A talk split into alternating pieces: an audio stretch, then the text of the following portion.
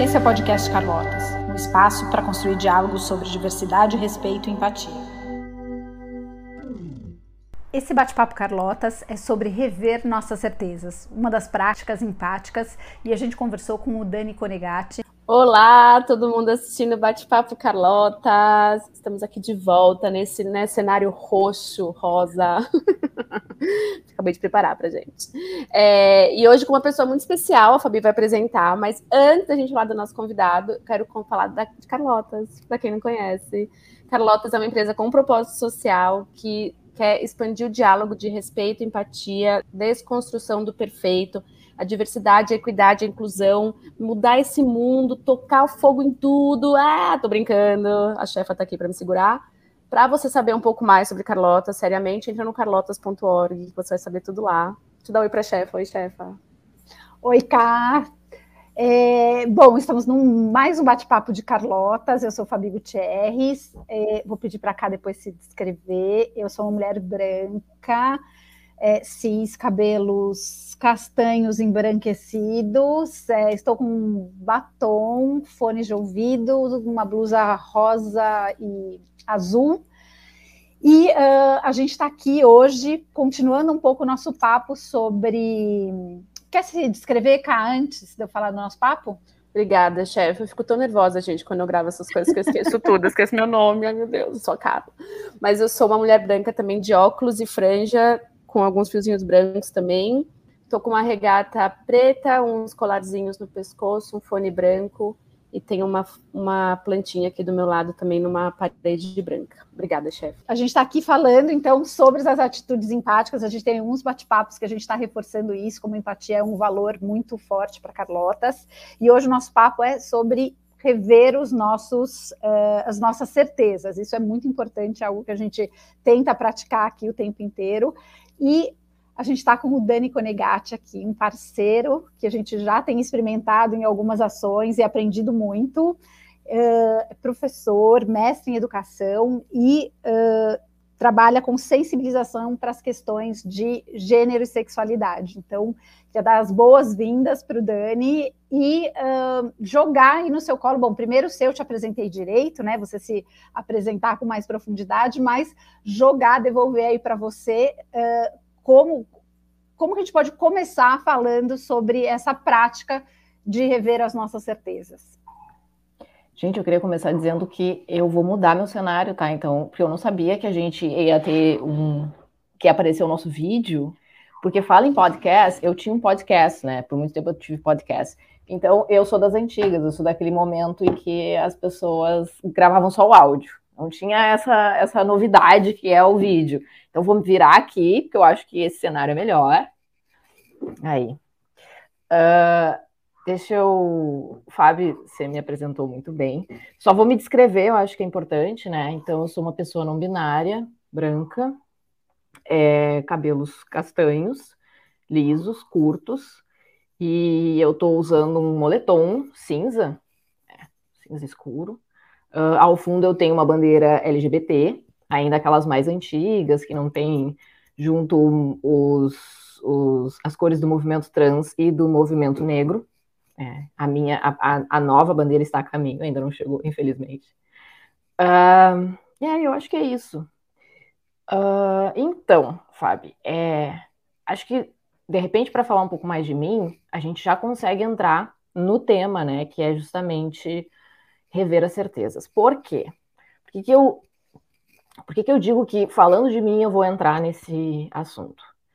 Porque eu sou uma pessoa que convivo diariamente com o efeito que eu causo nas pessoas. E esse efeito, ele envolve muito recorrentemente elas terem que rever as certezas delas.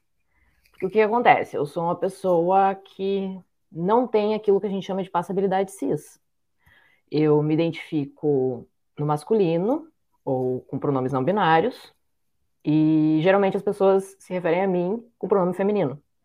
Elas assumem isso, elas têm isso como certeza. É quando elas não me conhecem. E pouquíssimas vezes elas se veem confusas em relação a isso. Uh, e aí, quando eu digo, bom, não, não é ela, é ele ou é ele, elas se veem tendo que questionar suas certezas. E esse é um processo muito difícil. Então, com frequência, o que, que acontece?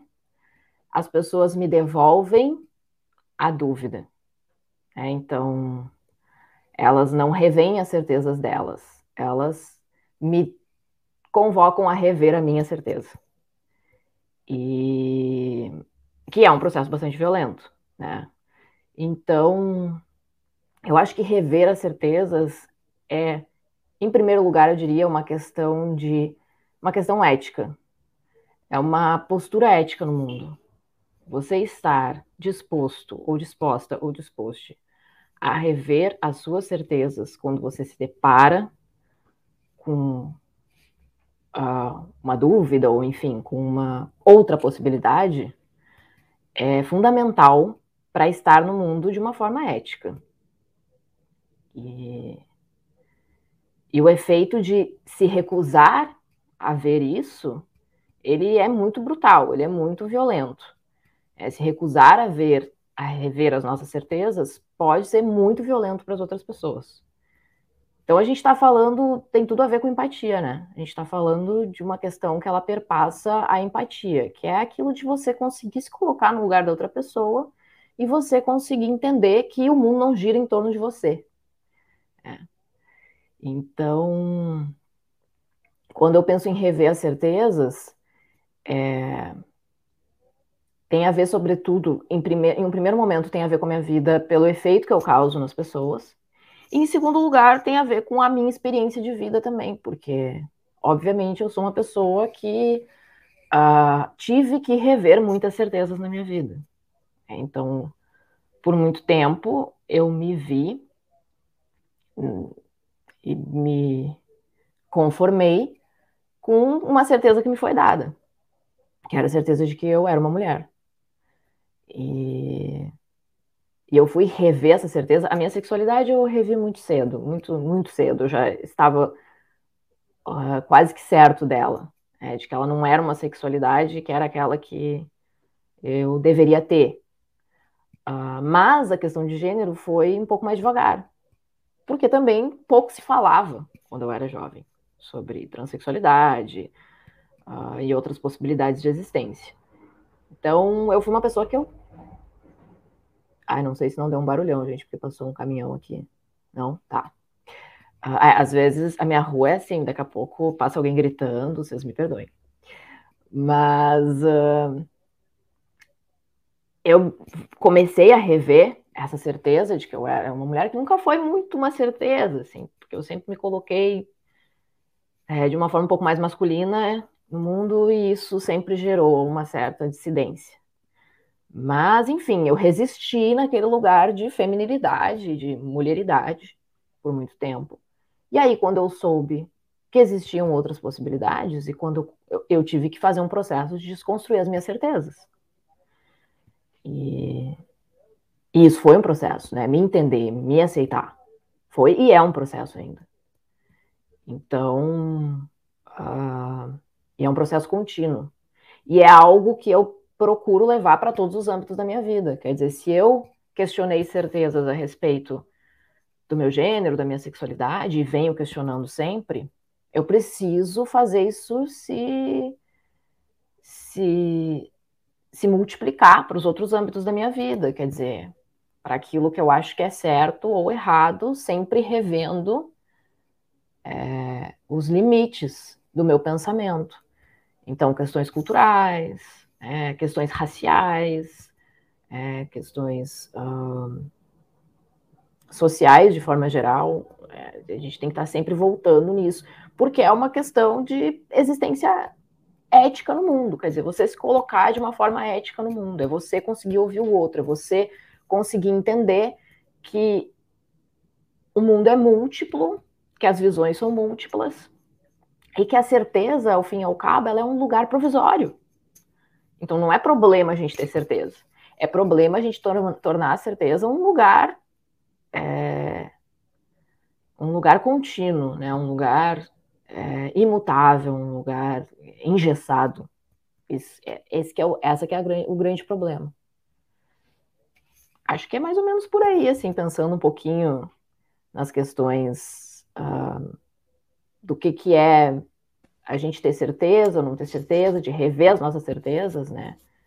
Acho que, que esse seria o pontapé inicial, na minha opinião. E acho que você traz pontos muito importantes, assim, um, né? Por que, que revisitar a certeza é esse, esse exercício empático, né? Porque, de verdade, a gente quando a gente fala da nossa certeza e das nossas crenças e valores, foi o que você comentou, assim, é, a gente está vendo um, né, um lado, um prisma, uma certeza, um valor, uma cultura, um modo de pensar, e acho que vale comentar, quem acompanha a Carlota sabe, né, a história de como surgiu, mas ela surgiu justamente da pergunta, né, do, do insight da Cá, de trazer para as crianças, né, de que não existe um cabelo perfeito, não existe um pai perfeito. Existem muitos, né? Porque cada um tem o seu e o que é perfeito para mim não é perfeito para o outro.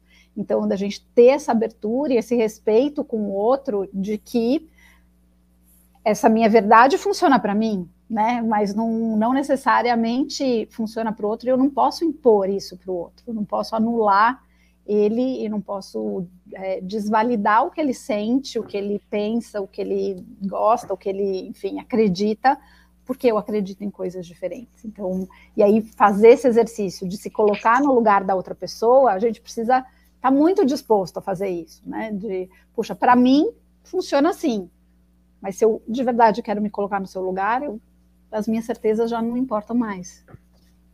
É.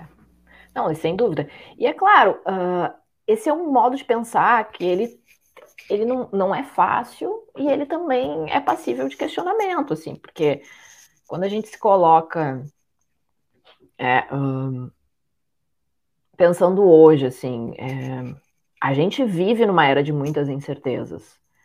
E a gente vive numa era de superinformação e as pessoas costumam dizer que não existe mais verdade, né? A gente está na era da pós-verdade tudo é manipulável e tudo tem um lado e tudo tem um ponto de vista. E isso é assustador, né? Pensar, viver num mundo assim é assustador, porque a gente precisa ter algumas algumas referências, a gente precisa ter é, formas de se localizar no mundo. E, e aí, no, na era da incerteza, na era do tudo tem dois lados, e enfim, uh, é, é, fake news dependendo do ponto de vista, como que a gente se coloca, né? Como que a gente se coloca no mundo e como que a gente assegura a importância de que rever as certezas é preciso, sem cair num relativismo que ele, no fim das contas, acaba sendo um tiro no pé, assim. E eu costumo dizer muito que é,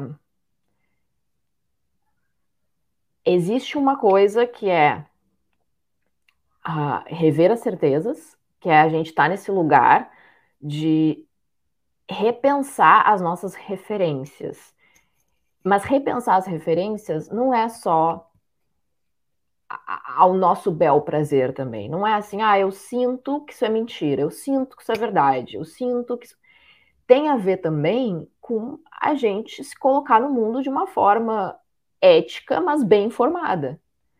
Então, existe o lugar da incerteza, que ele é muito produtivo, desde que eu uh, canalize ele para a busca por informações e para a busca por um conhecimento e para a busca por um tornar o, um, um meu espaço uh, um espaço acolhedor, um espaço que, é, que, que justamente colhe o plural, o o, quer dizer, aquilo que conforta e aquilo que, que, que, produz coisas bonitas, né? Que produz, enfim, um jeito de estar no mundo que ele é que ele não é violento, né? Que ele é, uh, é enfim, acolhedor. E existe um um jeito de se colocar, que é o lado daquilo que a gente chama de negacionismo, que é a coisa do eu duvido de tudo, e não tenho nenhuma certeza, mas no fim acaba caindo, faz uma, um 360 e acaba caindo na certeza, né? Sai da certeza e volta para a certeza, só que é a minha certeza. É a minha certeza de que a Terra é quadrada, a minha certeza de que a vacina vai, sei lá, me dar alguma coisa, a minha certeza de que, enfim. Que isso é, e eu acho que a gente precisa conversar sobre isso. Né? como que a gente revê as nossas certezas e como que a gente torna esse lugar de incertezas produtivo sem cair numa coisa que, acaba sendo o negacionismo, que ele dá essa volta de 360 graus. E eu acho que acima de tudo, e por isso que eu disse que a primeira coisa para mim é a postura ética. Acima de tudo é como que essa minha postura de rever as as minhas certezas me deixa num lugar que acolhe o novo e que acolhe o novo com um olhar curioso, com um olhar de eu preciso me informar, eu preciso entender, eu preciso ouvir outras pessoas. É, eu preciso ouvir pessoas diferentes de mim, eu preciso, enfim, conhecer mais antes de emitir uma opinião minha, antes de formar uma certeza dentro de mim. Então eu acho que é um pouco um pouco essa que é a nossa referência nesse século 21, nesses anos 2020 pandêmicos, né? Que é a coisa de o que que, o que, que a minha incerteza está produzindo? Está produzindo um espaço que está me, me tornando uma pessoa mais informada, mais uh, acolhedora e mais ética, menos violenta, ou está produzindo um espaço de que na verdade é um espaço de construir certezas outras, que são certezas do avesso, né? São certezas que, que eu uso a incerteza como eu a gente é, diz, é, eu torno a certeza, a incerteza uma ferramenta da certeza. Ela se torna um instrumento para eu construir certezas outras do avesso. É, eu fiz várias, várias anotações, eu quero passar aqui. É, uma coisa só para comentar também que você me lembrou muito em vários comentários de que a gente hoje foi eh, conversamos com os jovens, né, chefe? A gente levou algumas artes. Isso qualquer um aqui que está nos ouvindo pode fazer com qualquer é, pintura ou arte, assim, museu, tal. Aqui em Carlotas a gente tem os nossos postais, tal, que é um olhar que eu anotei que você falou, curioso, é, investigativo. A gente cria um ambiente seguro, a gente olha para uma imagem e fala: o que, que você vê aqui? Aí, ah, eu vejo uma menina com sorvete. Ah, mas em vez de sorvete eu vejo um pirulito. Ah, eu vejo. E aí começam várias perspectivas conviverem num lugar só, de uma maneira saudável, né? Mediada ali, não é, é não é que as pessoas estão olhando para a realidade e vendo coisas lunáticas, né? Como você falou, adorei que você falou a Terra quadrada em vez da Terra plana, Dani. Eu você falou a Terra quadrada. Essa eu não tinha ouvido ainda. É, anotei aqui também. Imaginei a terrinha quadrada com os cantinhos lá, meio cúbica. É, que é isso, né? Cada hora é uma coisa que a gente nem sabe mais o que, que, que, se inventa mais. É, é, eu sei, escreveu aqui no chat. É, não é plana. Mas não é também, né? É redonda aí que tá. E outra coisa também que eu lembrei que anotei, que quando eu estudei na escola, a gente, a gente estudava que existia um sistema solar, né? E é isso, que o universo era um sistema solar, que tinha um Sol e os planetas. E agora acabou-se de comprovar que são bilhões de galáxias, né? Tipo, existe, né? Eu vou até colocar aqui o link aqui embaixo para a foto que veio de um telescópio do James Webb Telescope lá, que é cheio, uma resolução muito boa, e comprova-se que são bilhões de galáxias. Então, assim, eu acho que a, as nossas certezas também, elas, elas são elas são sempre possíveis de ser questionadas, mas a gente tem que ficar preso né? Assim, não quero ir para o lado do fake news muito, mas tipo, a ciência é uma base de realidade, né? Eu sei que assim, calma, eu fui muito longe agora. Achei, eu tô olhando pelo olho da Fabi, a Fabi tá falando, meu, você, Carla, você tá viajando. Eu ia te ajudar, na verdade, que, assim, que foi o que o Dani trouxe, né? Do, assim, do aonde a gente vai buscar essas referências, né? É, e, e, a gente está aberto a ouvir um monte de perspectivas. Eu, eu ia comentar, por exemplo, hoje no advento de internet com algoritmo, a gente recebe só o mesmo tipo de informação e, e, a gente não busca e a gente vai acreditando e vai reforçando, que é exatamente isso, né, Cá? Assim, poxa, a fonte é confiável, né? Quem que falou isso? Da onde veio? E a gente vê vários, é, né, vários uh, veículos bastante renomado, às vezes dando umas matérias baseadas em fatos absurdos que também não sabe de onde tiraram, enfim. Então, dessa criticidade, né, da gente poder parar e, e analisar o que, que a gente está recebendo. Que eu acho que, só para concluir também, Fabi, que eu acho que é unir essa criticidade, adorei essa palavra, é, com a coragem, porque eu acho que, porque a minha maior anotação aqui, eu acho que revisitar as nossas certezas exige muita coragem. Tipo, que essa coragem do curioso, né? Do tipo, meu, se pai, eu não sei, deixa eu ver essa pessoa para ver se eu sei. Esse é um lugar que dá medo, né? Porra! É, então eu acho que é tipo, eu acho muito hum, corajoso, assim, sabe? E eu, eu tento ficar nesse lugar, assim, mas não é fácil, porque às vezes fala, meu, hoje eu não tô com saco, sabe? Hoje eu não tô podendo me questionar naquilo. Eu vou ficar aqui que é mais seguro e mais confortável para mim, sabe? Mas sei lá, Dani, o que você acha aí? Você tem alguma. Primeiro eu queria dizer que eu amei a Carla, porque ela falou se pá e porra. e eu sou assim. Às vezes eu faço isso em sala de aula, os meus alunos adoram. Mas é porque eu sou assim, falando, falando na vida normal. É. Falando na vida real, eu sou assim, eu, é bem assim que eu falo com as pessoas. Bom, pode relaxar. Eu gosto que a Carla fala sempre que é HBO, que só não pode no desfrontal. Aqui o resto pode. a HBO já pode, então daqui a pouco a gente está aqui também, mas tudo bem. Ai, muito bom. Não, mas é, é, é isso. É, é importante a gente entender, é, e, e, é por isso que eu sempre volto à questão da ética. É, a minha incerteza, ela é ética para quem? Eu nunca me esqueço de uma situação que eu tive em sala de aula uma vez, que um aluno, eu trouxe dados do IBGE para comprovar que mulheres negras eram as pessoas que recebiam menos salário no Brasil, em comparação com homens brancos e com mulheres brancas também, que as mulheres negras estavam lá no, no, no, no, na base né, do, do gráfico. E e o meu aluno falou assim: Mas você acredita nisso? Ele falou assim para mim. Eu disse: Como assim? Ele já era. Eu dou aula para alunos adultos também. Ele já era adulto. Ele disse: Eu não acredito nisso. Eu disse: Como que você não acredita? Por que, que você não acredita? Eu estou te tra trazendo um dado do IBGE, que é um instituto brasileiro renomado, e eu posso te dar outros dados. Uh, eu tenho outras pesquisas que corroboram essa informação. Ele disse: Não, mas eu não acredito nisso. Eu disse para ele: Tá, mas o que que, o que, que tu tens para me oferecer para confrontar esses dados? Ele disse: A minha experiência de vida. Eu sou empresário e eu converso com empresários e a gente nunca deixou de contratar mulheres negras, nem paga menos para mulheres negras. Aí eu fiquei olhando para ele assim.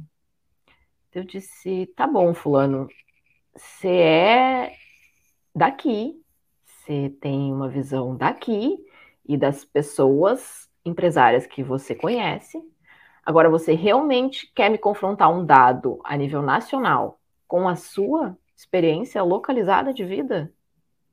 E aí ele ficou assim, não, mas é, é, eu acho que é importante, a gente tem que questionar. Eu disse para ele, sim, é importante, a gente tem que questionar. Mas a gente tem que entender de onde os dados vêm e também o poder de argumentação que a gente tem tudo bem, você está inquieto, você não acha que esse dado é seguro. Beleza, você está disposto a fazer uma, uma pesquisa que possa contrapor esses dados? Que você não pode contrapor dados de pesquisa com a sua experiência de vida. A sua experiência de vida pode ser algo que vai te impulsionar a produzir dados. Mas não pode ter a mesma, a mesma, o mesmo peso argumentativo. Então você tem que ir lá fazer uma pesquisa e me trazer os dados dessa pesquisa comprovando que eles são contrários ao do IBGE. Então tem isso assim também, né? Que é a coisa do que é aonde eu caio a ideia do negacionismo, que é eu eu, eu, eu, eu ignoro as certezas, os fatos, eu ignoro os fatos que me convêm para manter as minhas certezas. O que, que era a certeza dele? Que mulheres negras não estão recebendo menos que homens brancos no Brasil. Então ele se valeu, é por isso que eu digo a incerteza como um, uma arma. Se valeu da incerteza, pa, da dúvida, para legitimar a certeza dele. Então, a quem a quem está ferindo essa incerteza? É?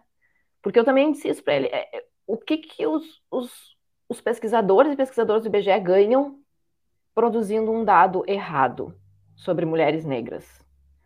Né? Então tem isso também, quer dizer, então a quem eu estou machucando, negando certas certezas e produzindo certas incertezas.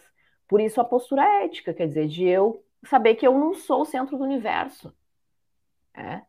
Então, um pouco por aí, assim, um, um, uma, uma situação de vida para ilustrar o que eu estava querendo dizer.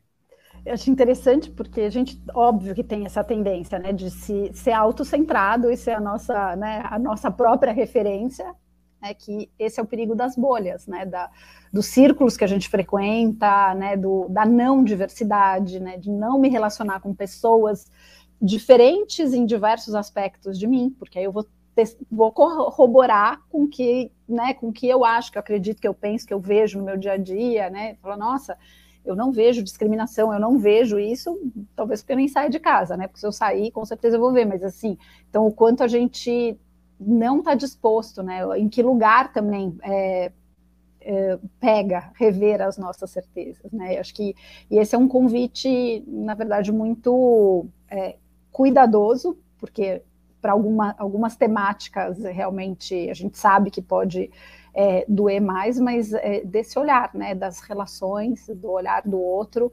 É, não adianta, tem se falado muito de empatia, né, a gente tem estudado empatia há muitos e muitos anos, né? Tem uma crescente agora que empatia, se colocar no lugar do outro, de uma forma tão simplista e reducionista, né? E por isso que a gente fala que é tão difícil esse exercício da empatia, porque não adianta, vou me colocar no lugar do Dani, mas eu tô toda cheia aqui das minhas certezas, das minhas referências, e eu vou olhar né, uh, com os meus óculos a tua, a tua vista, né? Então não adianta, e, e é, esse, é esse convite da gente pelo menos e, dar o benefício da dúvida. E talvez você vai ter que rever certezas suas sobre você, sobre o que constitui você enquanto pessoa. E isso é, é, é complicado. Então, por isso que eu digo assim que às vezes quando as pessoas se colocam de frente comigo, elas entendem e eu digo para elas não é ela, é ele às vezes é violento para elas, porque quer dizer, elas precisam também pensar sobre elas mesmas. E, e, quais as referências, como que elas se veem como de determinado jeito no mundo e de repente tem essa pessoa na frente dizendo, não, mas não precisa ser isso. Agora, claro que não justifica um ato violento, nem um ato de negação da existência do outro. Claro. Mas implica estar disposto, estar disposta ou disposto a rever a sua própria existência. Porque as certezas compõem a nossa existência, compõem aquilo que a gente. Por exemplo, quando a gente está falando de pessoas com deficiência, né?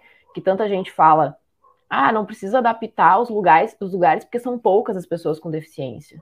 Poxa, mas será que não são poucas as pessoas com deficiência frequentando esses lugares justamente porque eles não são adaptados? Será que a gente não está obrigando essas pessoas a se manterem em casa? Mas mudar, modificar esses lugares implica o quê? Modificar a nossa forma de estar no mundo né? Modificar os mecanismos que nós temos acesso, os espaços para essas pessoas, é, uh, enfim, modificar como eu enxergo o mundo, modificar como eu entendo o que é ouvir. É, que ouvir é com os ouvidos, bom, para uma pessoa surda, é viso-espacial a comunicação. É, então, e aí, é um desconforto para mim ter que rever isso ter que rever que ouvir não é só ouvir, mas que existem outras formas de comunicação e que talvez eu tenha que me apropriar delas, enquanto pessoa no mundo. É uma postura ética me apropriar delas, porque senão eu não tenho como me comunicar com uma pessoa surda. Então, é, essas questões é rever a nossa existência e, e implica um trabalho, implica um olhar para dentro, que ele é contínuo. Então, a pessoa, a pessoa precisa estar disposta a fazer isso. E não é fácil. Não é fácil, Dani, meu Deus. É, a gente está nos últimos minutos da conversa. Eu não sei como é que a gente podia terminar, talvez com uma frase de efeito, aquelas. é, um filme, não sei, assim, ou dicas. O que, que a gente pode terminar, assim, com. Porque dica não. A gente acho que a dica é essa, né, gente? É ser corajoso, é rever. É, acho que o Dani já cobriu tudo. Fabi, me ajuda.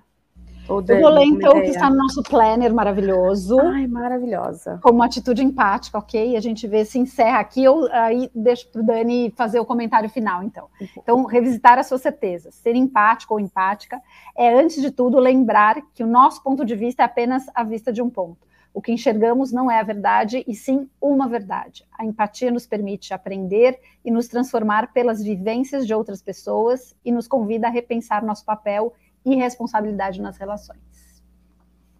Perfeito. Eu, eu fecharia só agradecendo muito o convite. Sei que foi, foi, foram aí mais um pouquinho mais de 30 minutos maravilhosos. Foi um tempo muito agradável. Fiquei muito feliz de ter sido convidado e de estar podendo participar com vocês, estar podendo fazer trocas mais uma vez, né? Novamente com a Fabi, agora uh, também com a Carla. Uh, e eu, eu pensando, na verdade, alguma referência de filme. Eu sempre tenho muitas, mas na hora que as pessoas perguntam, dá branco, né? Mas uh, eu, assim, eu não sou muito leitor de literatura, assim, ficção, não, nunca fui muito educado para isso e nunca foi algo que uh, se manifestou muito na minha vida. Mas eu leio muito enquanto cientista, né, enquanto pesquisador.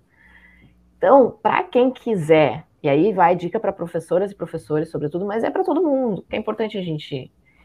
É, quem quiser entender um pouquinho mais sobre algum tipo de perspectiva ou teoria que coloque essa questão das incertezas como central, eu recomendo livros de uma professora, ex-professora agora, é, o nome dela é Guacira Lopes Louro, vou deixar aqui no chat. A Guacira Deixa eu botar aqui, Lopes Louro. A Guacira é uma ex-professora aqui de uma universidade do Rio Grande do Sul, mas ela é reconhecida, inclusive internacionalmente, e ela escreveu muito uh, sobre uma teoria que a gente chama que é a teoria queer. Ela, assim, mastigou toda a teoria queer pra gente. É, a forma de escrita dela é maravilhosa, e a teoria queer é uma das teorias que se vê, uh, uma das não, não vou dizer uma das primeiras, mas é, vem lá desde o final dos anos 80 falando sobre a importância da gente rever as nossas certezas. É sobre isso, é sobre a gente rever as certezas, rever, claro, pensando um pouco mais direcionado para questões de gênero e sexualidade, mas é uma metodologia de ensino e de, eu digo também de existência. É uma forma, ela propõe uma forma de existência no mundo, que implica não só a gente repensar as nossas práticas, mas a gente repensar a gente também, em algum, em algum nível. Então, recomendo essa autora para quem quiser se inserir nesse mundo. Demorou, vou deixar os links embaixo. Dani, queria gente. agradecer muito a tua disponibilidade, é, desde o primeiro encontro, né, da primeira oportunidade que eu tive de te conhecer, fiquei super fã, acho que você tem uma didática e, e, e traz as coisas com muita profundidade e leveza, e aqui eu acho que a gente, uh, o rever as nossas certezas, embora a gente, obviamente, é, convidou o Dani, até por conta da história de vida, já é, né, o próprio rever as certezas, mas é isso, né, quantas coisas e conflitos a gente tem visto hoje em dia, é, religião, política, né, de tantas certezas de vários lados que causam esses, essa, essas ruínas nas relações, né? Essa, essas feridas nas relações. Então, acho que é isso, da gente usar esse olhar generoso, esse olhar cuidadoso de como eu me relaciono com o outro, inclusive para ganhar um ponto de vista novo, ter essa oportunidade, esse presente de olhar as coisas por outra perspectiva. Obrigada, Dani. Muito, muito, muito obrigada. Obrigada a você. Obrigada. Tchau, gente, quem está assistindo. Tchau. Você encontra essas e outras entrevistas no nosso canal YouTube barra Carlotas TV ou no nosso site carlotas.org.